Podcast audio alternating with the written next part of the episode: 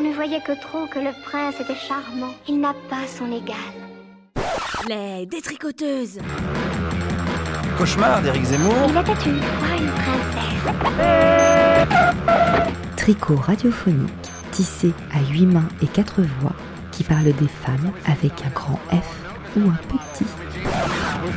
Je poursuivrai mon action avec persévérance, avec détermination, sans me laisser distraire. Il y a trois verbes magnifiques dans la vie, c'est rêver, oser, créer. Une émission menstruelle, le premier samedi du mois à 17h. Rediffusion le troisième samedi du mois à la même heure. Les détricoteuses, elles ne font pas que dans la dentelle.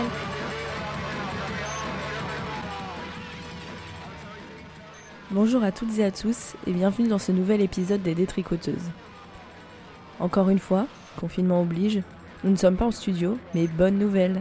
Combattre le patriarcat est un sport qu'on peut faire quotidiennement depuis la maison et avec très peu de matériel. Les contributrices de cette émission spéciale l'ont bien compris et nous proposent ce mois-ci des créations autour du thème Mémé.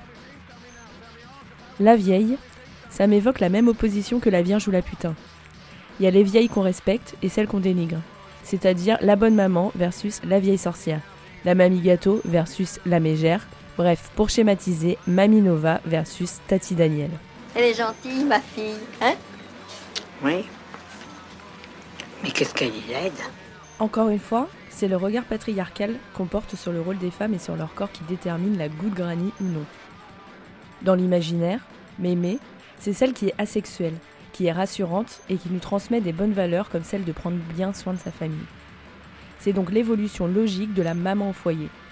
Désormais, elle est vieille, mais encore plus admirable car elle continue d'assumer ses responsabilités et à nous cuisiner de bons petits plats. C'est difficile, Maïté Non, il faut le faire. Sauf que Mémé, bah, désolé de casser le mythe, mais c'est une femme. Déjà, elle n'est pas forcément mère ni grand-mère, et elle a aussi le droit d'avoir des rêves, de l'humour, ou même, euh, attention, je vais dire un gros mot, du désir. En fait, c'est une vieille, mais plus jeune que lui. 70, 75 ans. Bah, elle est encore pas mal. euh, elle lui plaît. Le vieux la regarde discrètement par la fenêtre. Il a beau avoir 90 ans, elle voit bien qu'elle veut le choper. Et pourquoi lorsqu'une femme a un âge avancé et mauvais caractère, on la qualifie de l'expression péjorative vieille peau Premièrement, cela sous-entend qu'être vieille et avoir la peau ridée est une insulte, mais aussi qu'être en colère et s'affirmer, c'est être aigri. Et surtout, tu m'emmerdes pas, hein C'est intéressant car si on lit la définition du Larousse, aigri décrit une personne que les déceptions ont rendue amère et irritable. La vieille peau, ce serait pas tout simplement cette femme qui ne se fait plus d'illusions? Celle à qui on la fait plus, quoi. Et celle qui nous dit tout simplement merde. Crotte chute. Oh, oh, oh, voyons, Maude, vous déraillez? Pardonnez-moi, Yvonne, je rouspétais intérieurement. C'est vrai que ça me questionne. Moi aussi, je suis une femme et je vais vieillir. Pourquoi bonne maman est un synonyme de mamie? Est-ce que cela veut dire qu'elle a accompli son rôle correctement et qu'elle a été une bonne mère avant d'être une bonne grand-mère? Pourquoi, lorsqu'on estime qu'une femme est négligée ou qu'elle vieillit trop vite, on utilise parfois le terme mémère Pourquoi pense-t-on qu'un homme se bonifie avec le temps, mais qu'une femme se dégrade? J'en profite pour vous conseiller l'épisode 14 d'un podcast à soi, avec pour titre Vieille et alors. C'est sur Arte Radio et ça questionne ce que la vieillesse révèle des normes de genre. Mémé, c'est celle qui a déjà traversé la vie. Elle est notre mémoire, elle est la femme que l'on deviendra toutes, la vieille femme. La femme vieille. On dédicace cette émission à toutes les mamies, grand-mère, mamita, oma, mémé, vieille meuf de la terre, et on commence avec le sujet de Daniela. Ici, un micmac de captation sonore youtubesque et une lecture d'extrait du livre La danse des grands-mères de Clarissa Pincola Estes. J'avais envie au départ d'aller dans le fond des choses en abordant vraiment le regard de la société sur les femmes vieillissantes. Et puis j'ai décidé finalement de prendre le chemin inverse et de tenter de poétiser à mon échelle cette partie de la vie qui finalement est plutôt tabou et qui semble aussi et quand même avoir de grands avantages euh, comme une meilleure connaissance de soi, de ses envies, de ce qu'on ne veut plus aussi, euh, un regain de désir, euh, un champ des possibles encore ouvert, si tant est qu'on le décide, Bref, non, la vie ne s'arrête pas après 50 ans. Mémé. Nom féminin. Abréviation de mémère. Définition. Grand-mère dans le langage des enfants. Femme d'un certain âge installée dans sa vie domestique, familiale. Oui, parce que passé un certain âge, si la femme a bel et bien un pouvoir puissant et incontesté, ce serait celui de disparaître aux yeux du monde, de devenir quasi invisible, et pourtant. À travers cet arpentage sonore d'extraits divers et de lectures, il y a un monde entre ce que la société nous fait croire et sa réalité.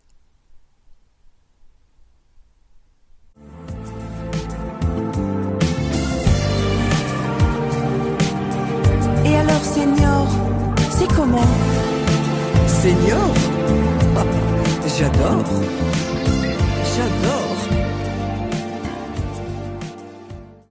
Mais alors, personnellement, Simone de Beauvoir, est-ce que ça vous paraît terrible de vieillir? Non, ça m'a semblé terrible à un certain moment de me dire je vais bientôt vieillir et il y a un âge de ma vie qui est vraiment maintenant passé, dépassé. Ça, ça s'est produit vers, euh, mettons, 50, 55 ans. Je pense que cette impression d'une ligne à franchir. On ne se sent pas vieillir. Hein. Si euh, le corps vous rappelle pas l'ordre, on ne se sent pas vieillir. On prend en pleine euh, figure le fait d'être bah, d'être vieille, quoi, ou d'être considérée comme vieille alors qu'on se considère pas. On se considère pas comme vieille. Moi, je me considère pas. Quand on avait 20 ans, on était complexé parce qu'on n'était jamais à la hauteur physiquement. Quand on avait 30 ans, on était encore complexé. Maintenant, on a 60, on se trouve moche. Mais quand on aura 80 ans, on se dira, j'étais quand même bien foutu quand j'avais 60 ans. J'étais trop belle. Moi, je pense ça de quand j'avais 20 ans maintenant. Et je me rappelle une discussion, on s'est dit, en fait, on n'est on jamais comme il faut. Donc, peut-être là, on pourrait essayer de gagner un peu de temps en se disant, j'ai 60 ans. Et en fait, ça va, quoi. C'est pas si mal. Moi, j'ai eu une rupture à 55 ans. Et je peux dire que pendant 2-3 ans, je me disais, bah, peut-être que c'est fini, que tu vas plus être à nouveau amoureuse, peut-être que tu ne vas plus avoir ce désir. Puis c'est vrai que, par exemple, j'avais pas le désir de me masturber comme j'aurais pu l'avoir 10 ou 15 ans avant. Je me disais, tiens, peut-être que, que c'est fini. Et puis, bah, il y a eu une rencontre amoureuse et je me suis rendu compte que rien n'était vraiment, rien n'était fini. Toujours l'impression que j'ai encore énormément d'années devant moi et en parallèle, je sais que je n'en ai pas beaucoup. Et c'est euh, très étonnant que ça, puisse coexister. Dans mon cas personnel, j'ai mis tellement de décennies à prendre conscience de ma féminité, à l'apprécier, que du coup, je, bah, suis mieux aujourd'hui à 65 ans qu'à 25 ans. Et donc, c'est quelque chose que j'ai acquis en vieillissant quelque part. Je deviens peut-être un peu plus philosophe. J'accepte peut-être mieux que ça s'arrête un jour. Mais tant qu'il y a du jus, je, voilà, je vais être présente. La danse des grands-mères de Clarissa Pincola Estes. Il existe une tradition ancienne qui veut que, lorsqu'une fille se marie, les vieilles femmes essaient de tuer le marié avant qu'il ne gagne la chambre nuptiale.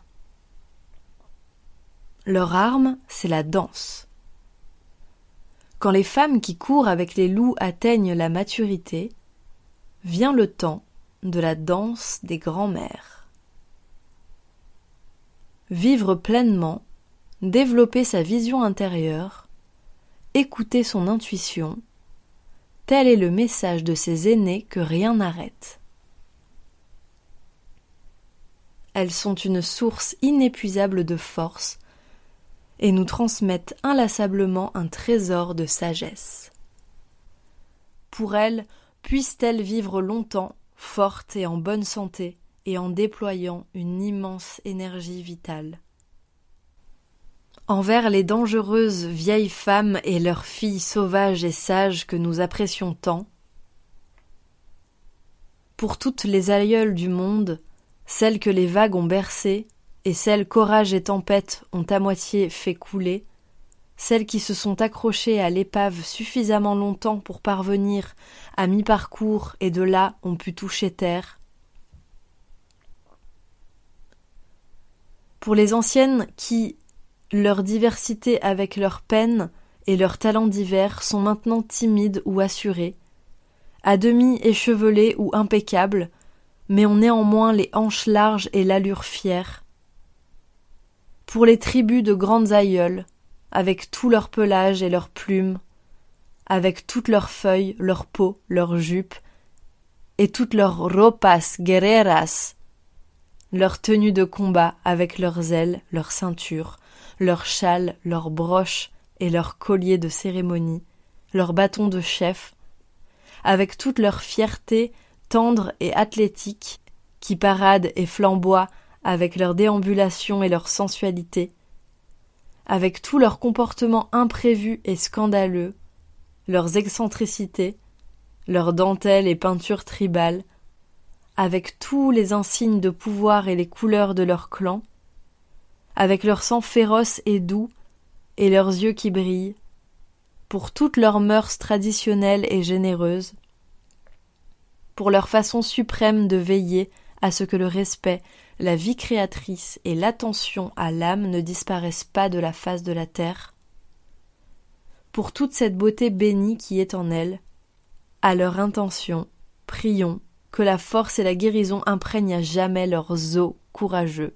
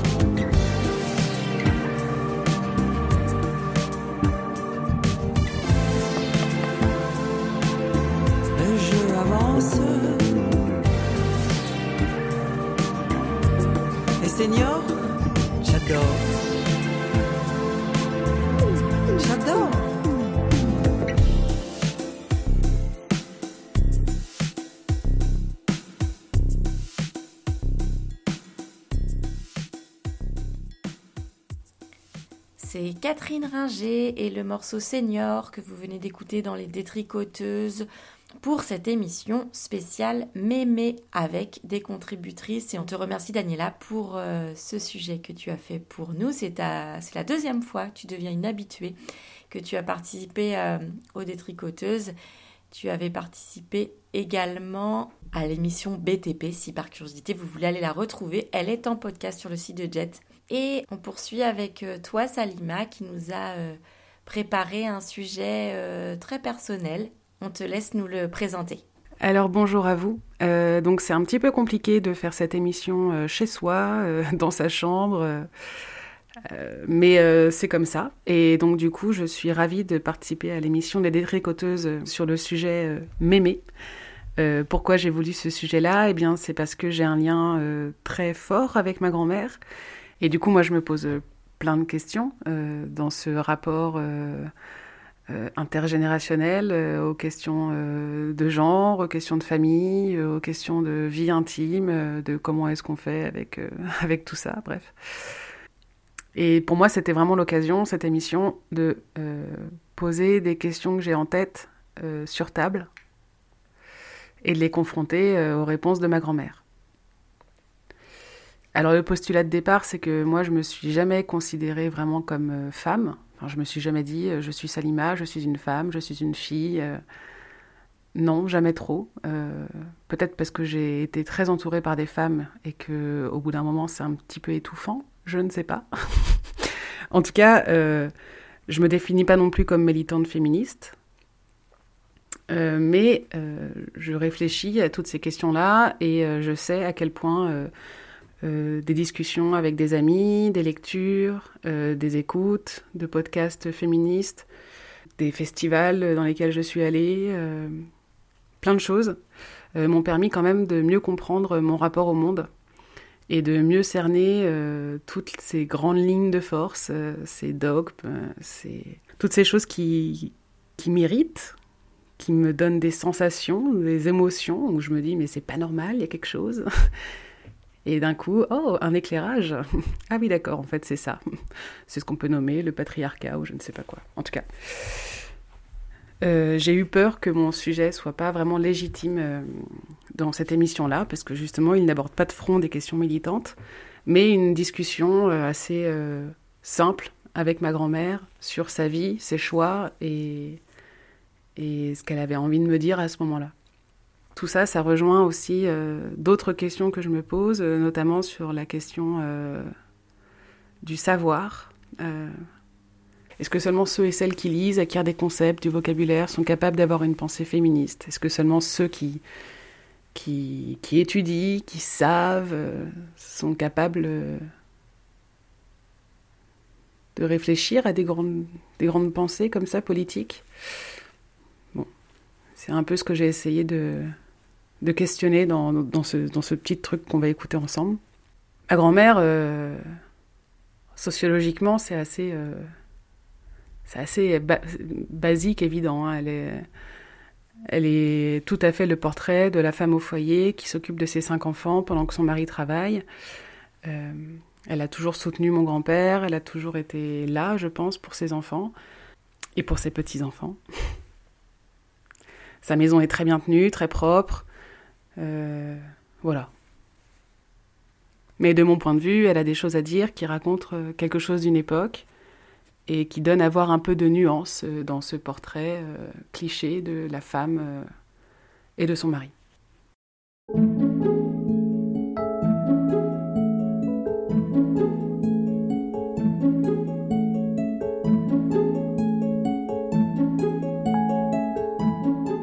Faire le choix du sujet de ma grand-mère, c'est pour moi faire le choix de la transmission. Questionner ma cellule familiale. Des souvenirs, j'en ai des tonnes. Ma grand-mère et mon grand-père se sont beaucoup occupés de moi et ma sœur quand on était petites. Mon grand-père est mort il y a deux ans.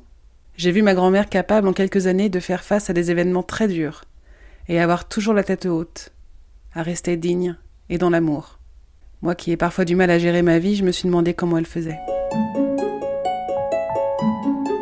Quand t'es devenue maman, t'as ressenti quoi? J'étais contente, j'étais, j'étais, contente, j'étais fière, j'étais... Ben oui, puis trois mois après, ben, papy partait en Algérie, quand Gérard est né. Ça, ça a été la grosse déception, oui. Ça a été dur pour Joseph hein, aussi. Hein. Il est parti combien de temps? mois, Six mois. Six mois d'un coup, sans revenir? Oui. Et toi, t'étais entourée? Entourée. On est de prendre la boulangerie, à notre compte.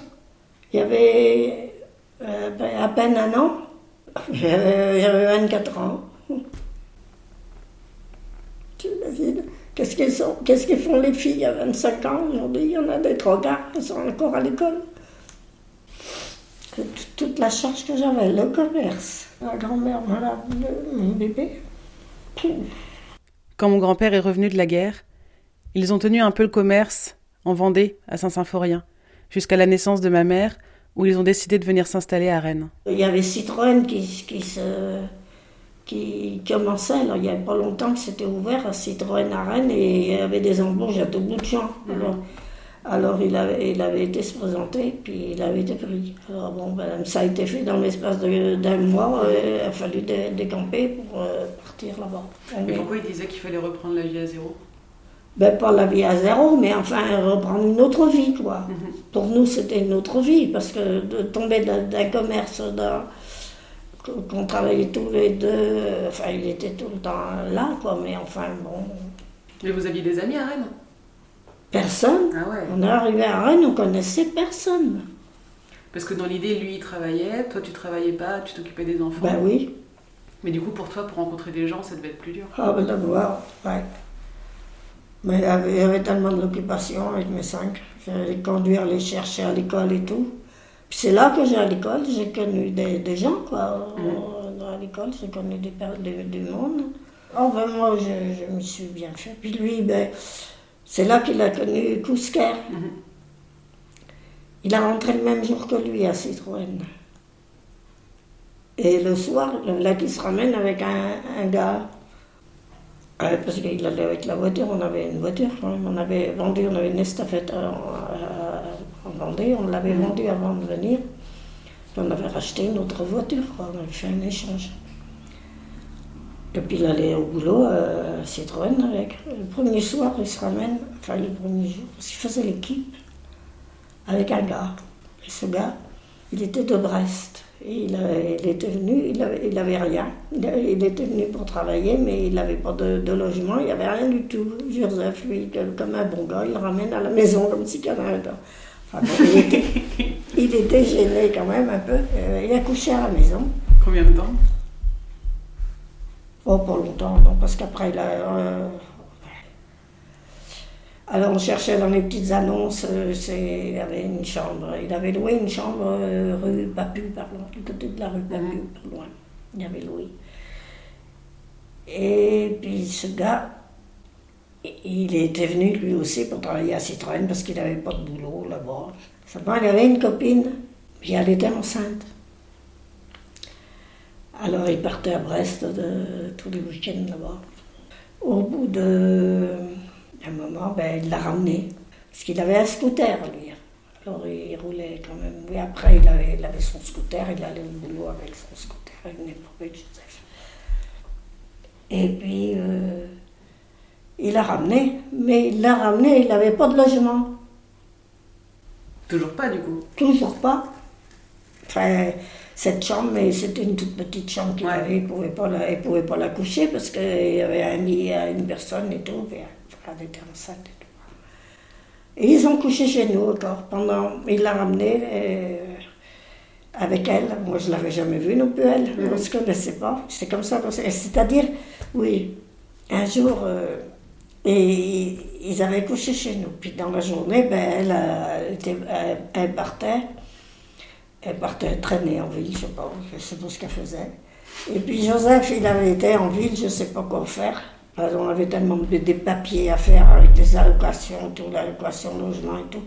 Il avait été en ville et puis il l'avait vu qu'elle était devant un café, devant euh, elle. Et dit, qu'est-ce que tu fais là?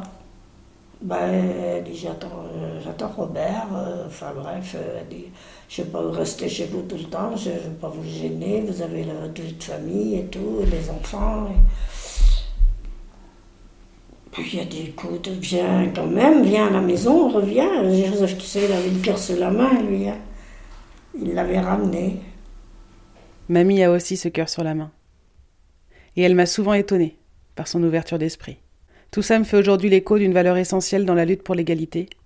Alors son point de vue sur ce qui se passe aujourd'hui, en quelques mots, le voici.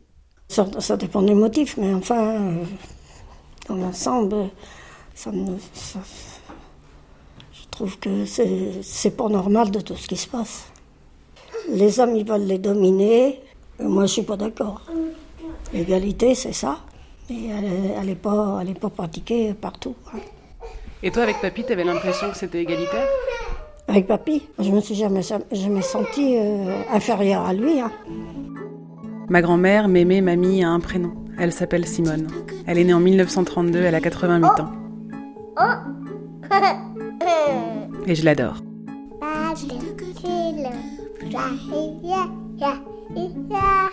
Le ciel bleu sur la forêt aux couleurs rouges et jaunes, caressé par un beau frais, les voyages frissonnent sur la montagne dorée,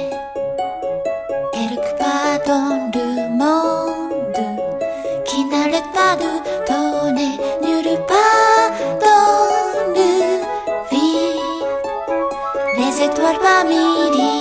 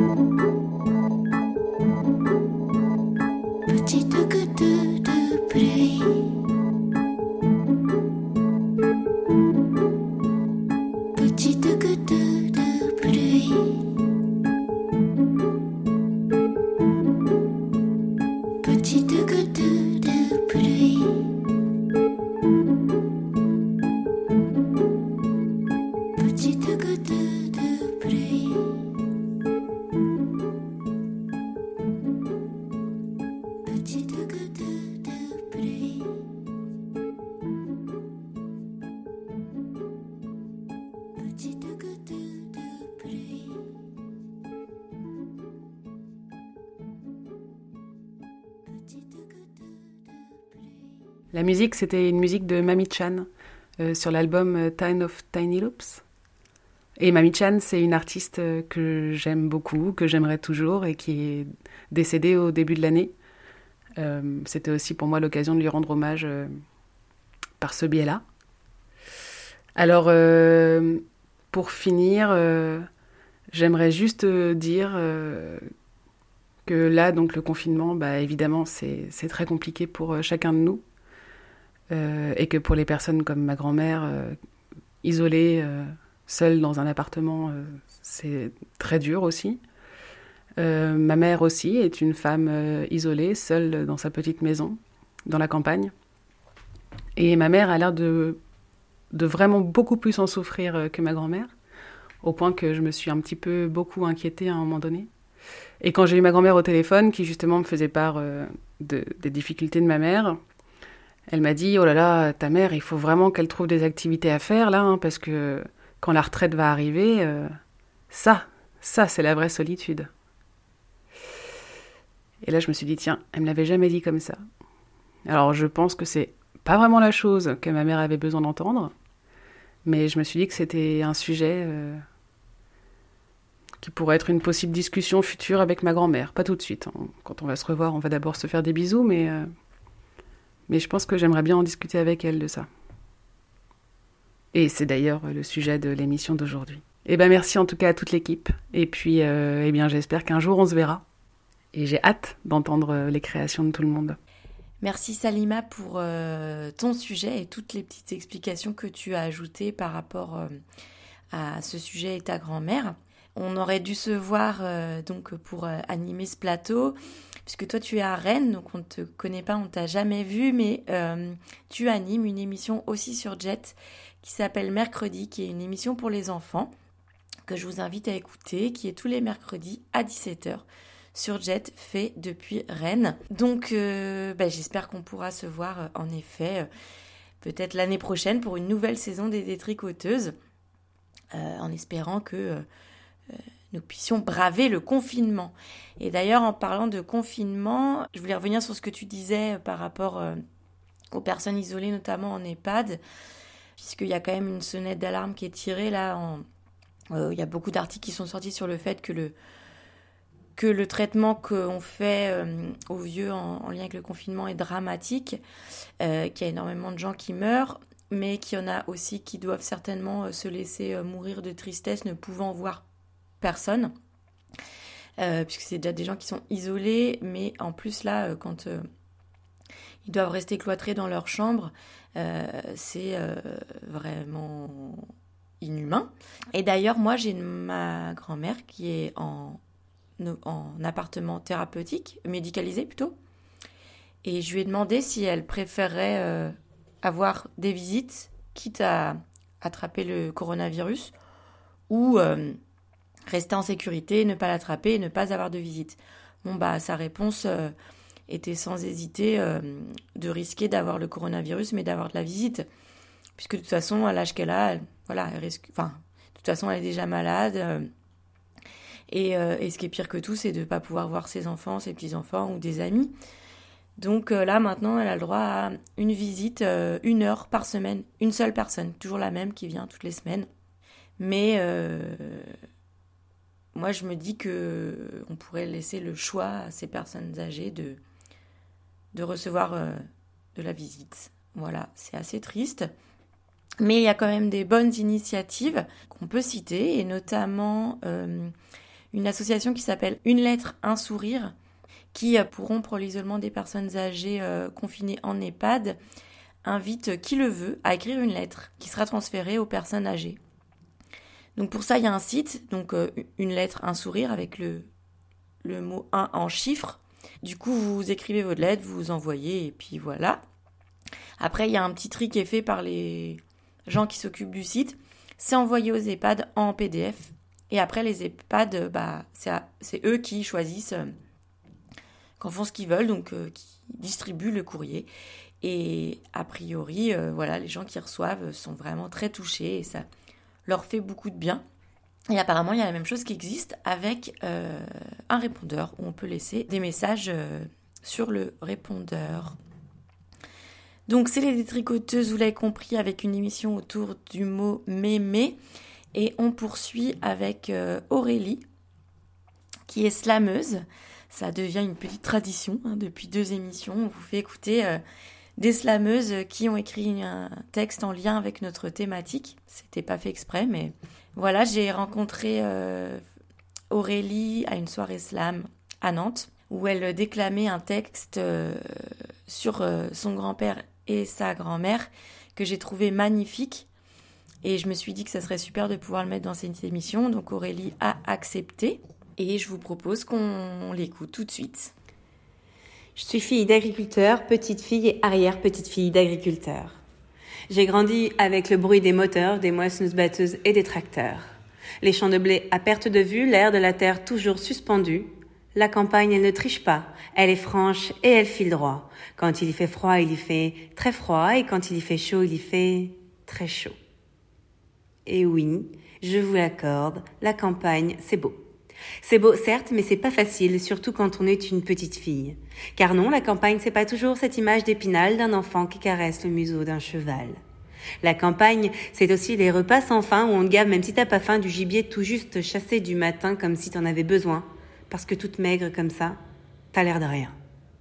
Allez, reprends donc un peu de gras et remplis-moi tout ça. Après tout, on ne sait pas qui te bouffera. Indigestion morbide à chaque fin de repas. Je suis née un lundi, un peu avant midi, en pleine saison du maïs et des semis. Elle n'est pas encore là, celle-là, qu'elle nous emmerde déjà, dira mon grand-père ce jour-là. Ah, mon grand-père, cet homme de poésie tout en finesse et en amour pour autrui, cet homme de la terre au dur et fort caractère qui gueulait sans cesse sur ma grand-mère et n'avait qu'insulte pour seul vocabulaire. Un homme, ça pleure pas, ça pisse debout, ça a raison, c'est fort, et puis c'est tout. Il était froid, radin, raciste et misogyne, il me faisait peur et il m'appelait sale gamine. J'ai bien réfléchi et finalement je me suis dit que la seule bonne chose qu'il avait fait dans sa vie, c'était de choisir une femme hors norme, tout en rondeur, avec un cœur énorme. De l'amour, elle, elle en avait pour deux, elle voulait toujours que tout le monde soit heureux. Quand elle m'appelait, elle me disait qu'elle le faisait parce que mon grand-père se demandait comment j'allais. Elle en faisait de drôles de pirouettes pour nous faire croire que t'étais un mec chouette. Alors, ça restera pour moi un vrai mystère, mais elle t'aimait dur comme fer et pour toi, elle en a mené des guerres. Celle que tu as humiliée, rabaissée, violentée et restée à tes côtés pendant quatre longues années. Elle t'a lavé, soigné et donné la béquille sans jamais rechigner, sans jamais se plaindre ni même faillir, sans jamais que toi, tu ne lui fasses le moindre sourire. Ça t'aurait coûté quoi, putain? Un mot gentil, un mot doux qui lui aurait fait du bien. Mais en amour, t'as jamais été capable de rien. Alors, cette belle leçon d'abnégation, de don de soi, de courage et de dévotion, cette générosité qu'en héritage ma grand-mère m'a laissé, j'espère en être digne et le faire perdurer. Et je commencerai comme ceci, papy.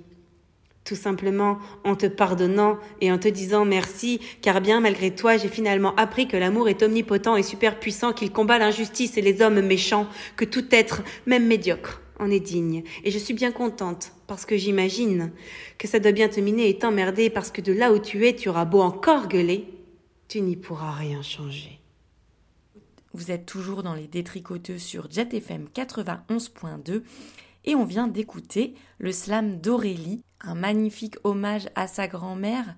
Et pour la petite précision, c'est un texte qu'elle a écrit en s'inspirant de l'oraison funèbre qu'elle a dû faire pour son grand-père, si vous avez bien écouté le texte, vous pouvez comprendre qu'elle était très embêtée de savoir quoi écrire pour euh, lui rendre hommage. Alors elle a détourné l'attention en rendant surtout hommage à sa grand-mère, à son courage et à tout son dévouement. Elle a fait en fait ce qu'il n'avait jamais fait, c'est dire à sa grand-mère qu'elle l'aimait. Donc un grand merci à toi, Aurélie, nous avoir euh, donné ton texte pour qu'on le diffuse aujourd'hui. Et euh, encore, on dédicace encore cette émission à toutes les vieilles qui nous entourent et qu'on ne regarde pas, qu'on invisibilise. Et je vous propose qu'on écoute une autre sorte d'hommage. C'est Laila Huissoud qui chante La vieille.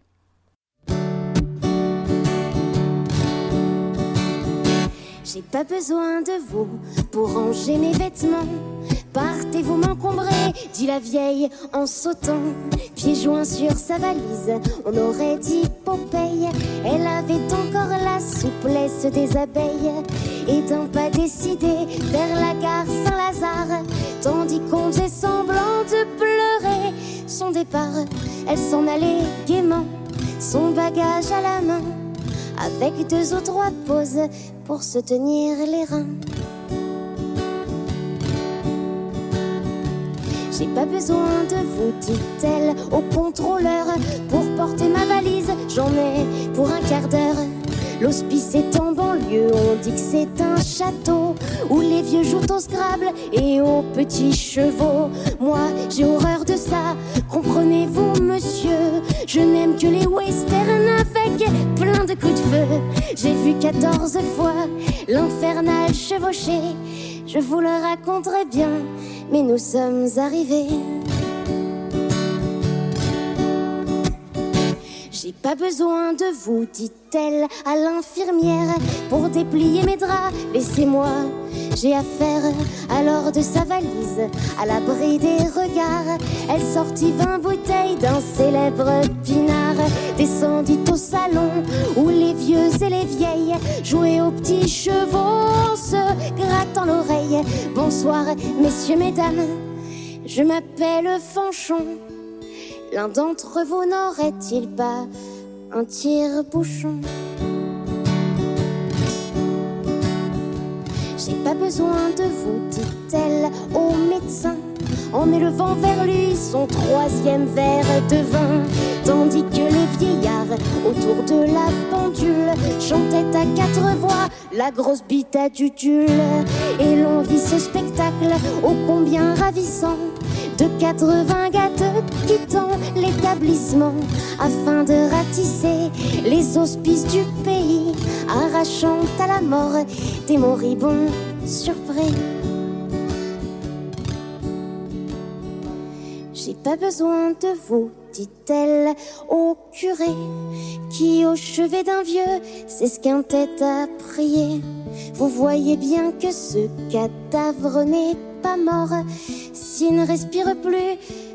Par contre, il bande encore un petit coup de branlette, le remettra sur patte comme un coup de manivelle sur une vieille juve à quatre. Le prêtre révulsé tombait les bras en croix, il respirait encore, mais il ne pendait pas. J'ai pas besoin de vous claironner tous les vieux chaque fois qu'un député voulait s'occuper d'eux. Car vous n'avez pas su vous occuper de nous, du temps où nous avions encore confiance en vous. Tous les moyens sont bons pour gagner la coupole. Si les morpions votaient, vous sauriez la vérole. En tant qu'improductif, nous ne produirons pas un imbécile de plus à la tête de l'État. J'ai pas besoin de vous, dit-elle au nécrophage qui la poussait dans le ghetto du troisième âge. Saloperie technocrate qui inventa cette formule du haut de mon mépris. Saloperie, je t'encule, c'est la première fois que je dis un gros mot. Et tout en se servant un petit verre de Porto, elle fit un bras d'honneur. On aurait dit Popeye. Elle avait encore la souplesse des abeilles.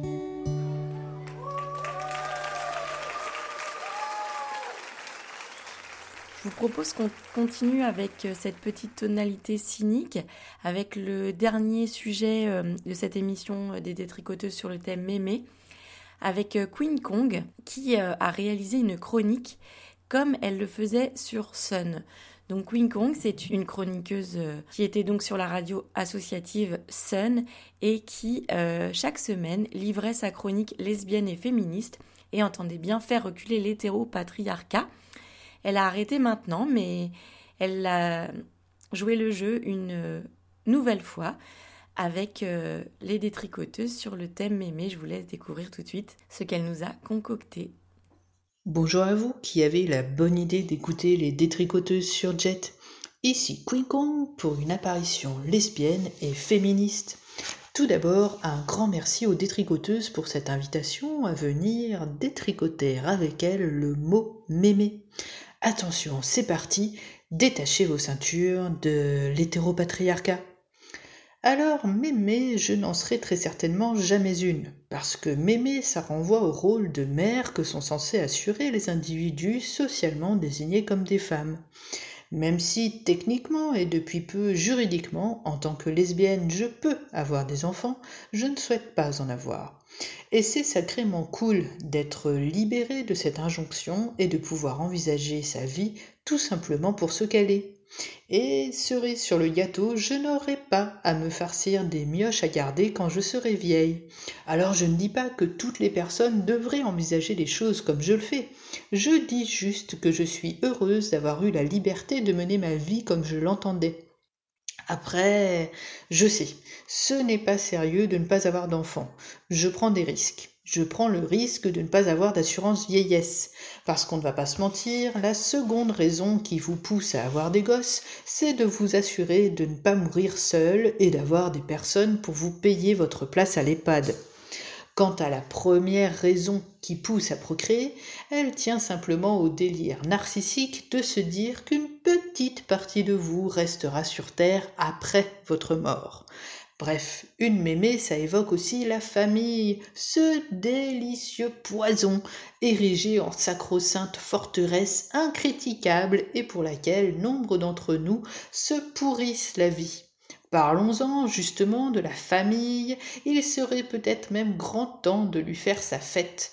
Prenons les choses à la racine. Le mot famille, famulus en latin, signifie esclave, et le terme familia, toujours en latin, signifie l'ensemble des biens et des esclaves appartenant à un seul homme. Ça fait rêver. La famille, c'est une valeur hyper forte. Si t'as pas fondé une famille à 35 ans, t'as raté ta vie. Tout le monde aime sa famille, tous les partis politiques sont pro-famille, qu'ils soient pour toutes les familles ou pour un certain type de famille, du genre un papa, une maman. Personnellement, la famille ne m'a jamais paru être un truc si génial que ça. Ça ne m'a jamais paru être un lieu de sécurité ou d'épanouissement, ça m'a toujours paru être un truc forcé, obligé, enfermant, et où chaque personne est assignée à un rôle non choisi. En témoignent ici les mots de Madeleine Pelletier, qu'elle écrivait en 1920. La famille rétrécit la vie, elle condamne à la cohabitation des gens dont les idées, les goûts sont parfois très différents et qui se détestent.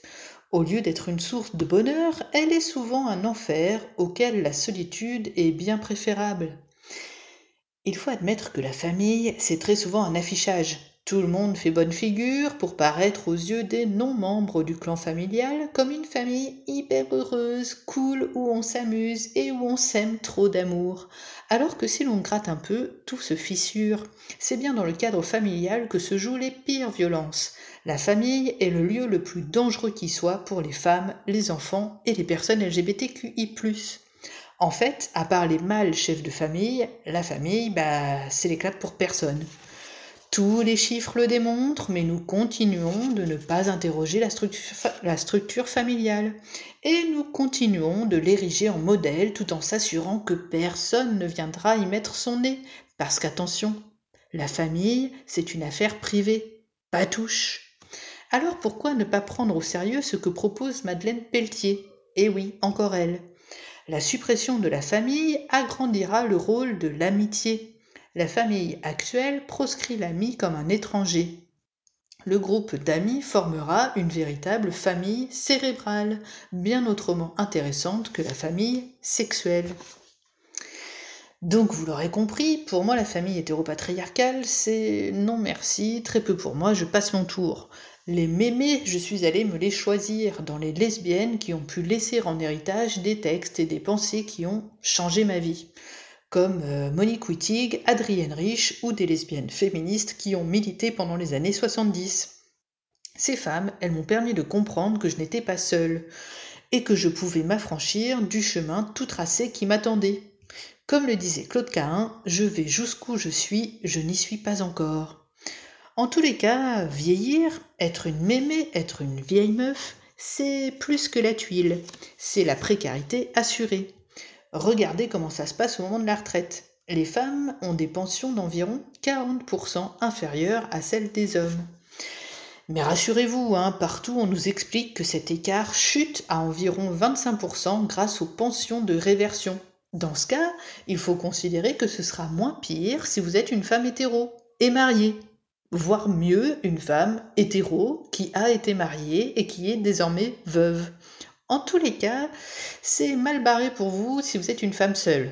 Pire si vous êtes une femme lesbienne. Et alors, pour les vieilles lesbiennes qui sont seules, je suis au regret de vous annoncer que la Startup Nation trouve que vous n'y mettez pas du vôtre et que vous êtes une gauloise réfractaire.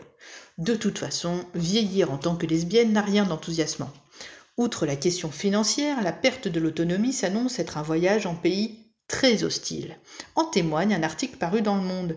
Dans cet article, on nous parle des personnes LGBT au sein des EHPAD.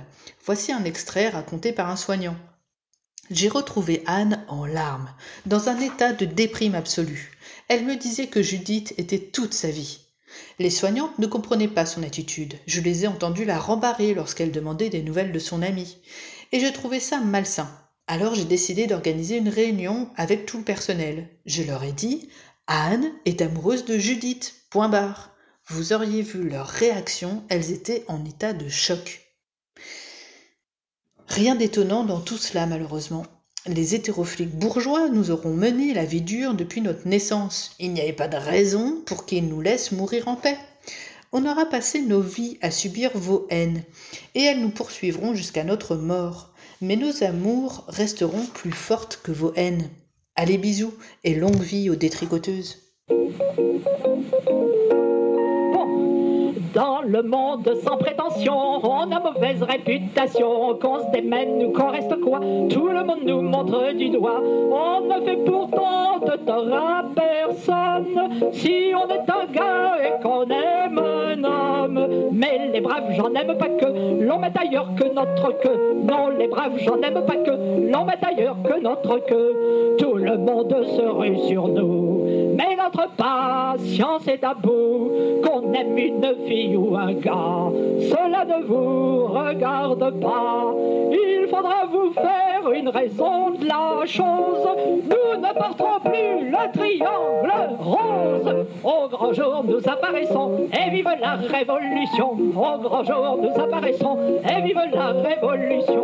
Couplet des filles, paraît que nous faisons pitié parce qu'en notre lit nous n'acceptons pas selon l'us de loger chez nous un phallus. Nous nous moquons bien cependant des hommes quand nous sommes deux à croquer la pomme. Mais les braves, j'en aime pas que l'on fasse fi de leur belle queue. Non, les braves, j'en aime pas que l'on fasse fi de leur belle queue. Tout le monde se rue sur nous, mais notre patience est bout. Qu'on aime une fille ou un gars, cela ne vous regarde pas. Il faudra vous faire une raison de la chose. Nous ne porterons plus le triangle rose. Au grand jour, nous apparaissons et vive la révolution. Au grand jour, nous apparaissons et vive la révolution.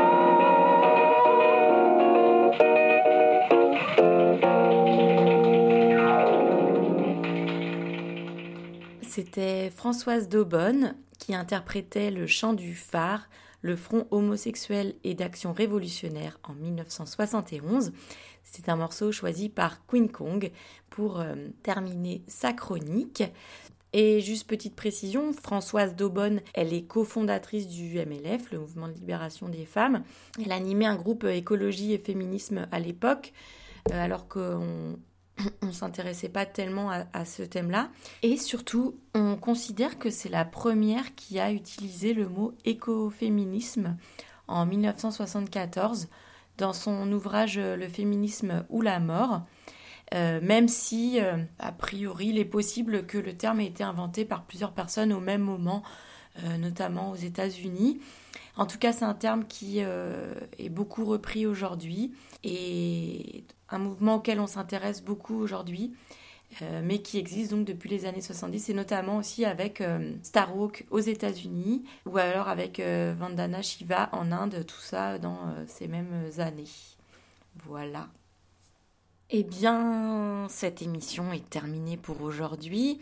Euh, on tient à remercier évidemment donc Daniela, Salima et Queen Kong qui ont réalisé des sujets malgré le confinement et qui ont joué le jeu euh, pour euh, que l'on puisse maintenir cette émission.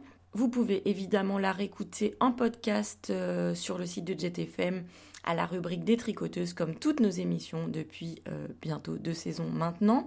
Exceptionnellement, puisqu'on aime bien les exceptions et les spéciales dans les détricoteuses, il y aura une deuxième émission mémé euh, dans 15 jours, puisque euh, nous avions euh, pas mal de contributrices inspirées par cette thématique. Donc trois autres, enfin quatre autres personnes même sont en train de plancher sur le sujet. On verra ce que ça donne cette fois. En tout cas, vous retrouverez une nouvelle émission le 16 mai à 17h, comme d'habitude.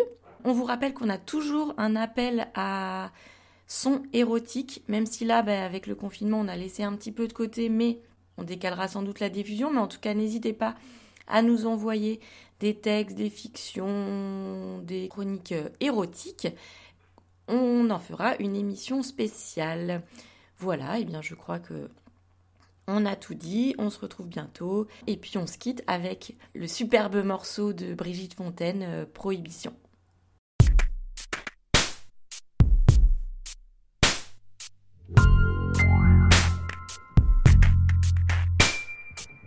J'exhibais ma carte senior sous les yeux goguenards des porcs qui partirent d'un rire obscène vers ma silhouette de sirène.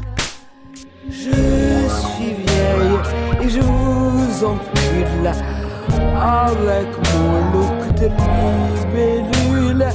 Je suis vieille et je vais crever.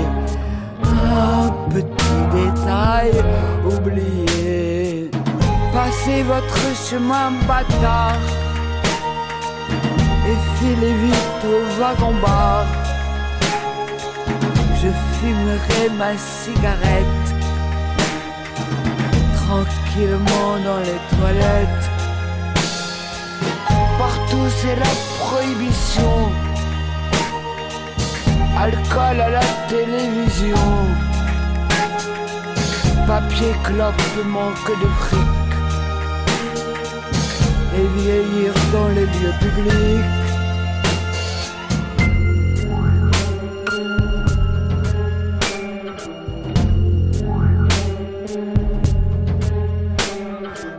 Partout c'est la prohibition.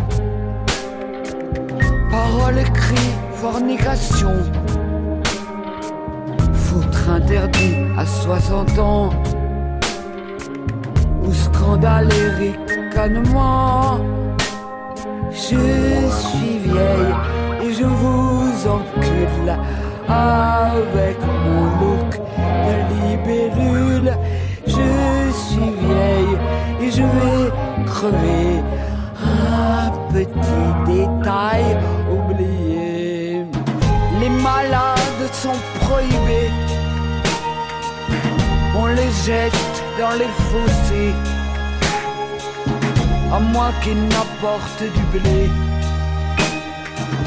De la thune aux plus fortunés. Les vieux sont jetés aux orties à l'asile, au château d'oubli. Voici ce qui m'attend demain. Si jamais je perds mon chemin.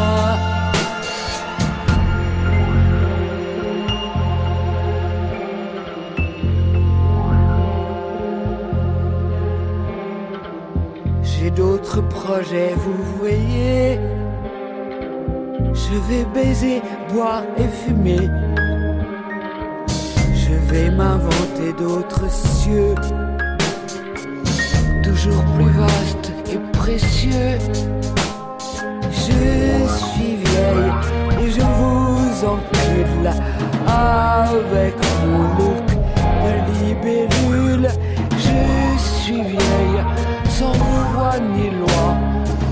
Si je meurs, ce sera de joie.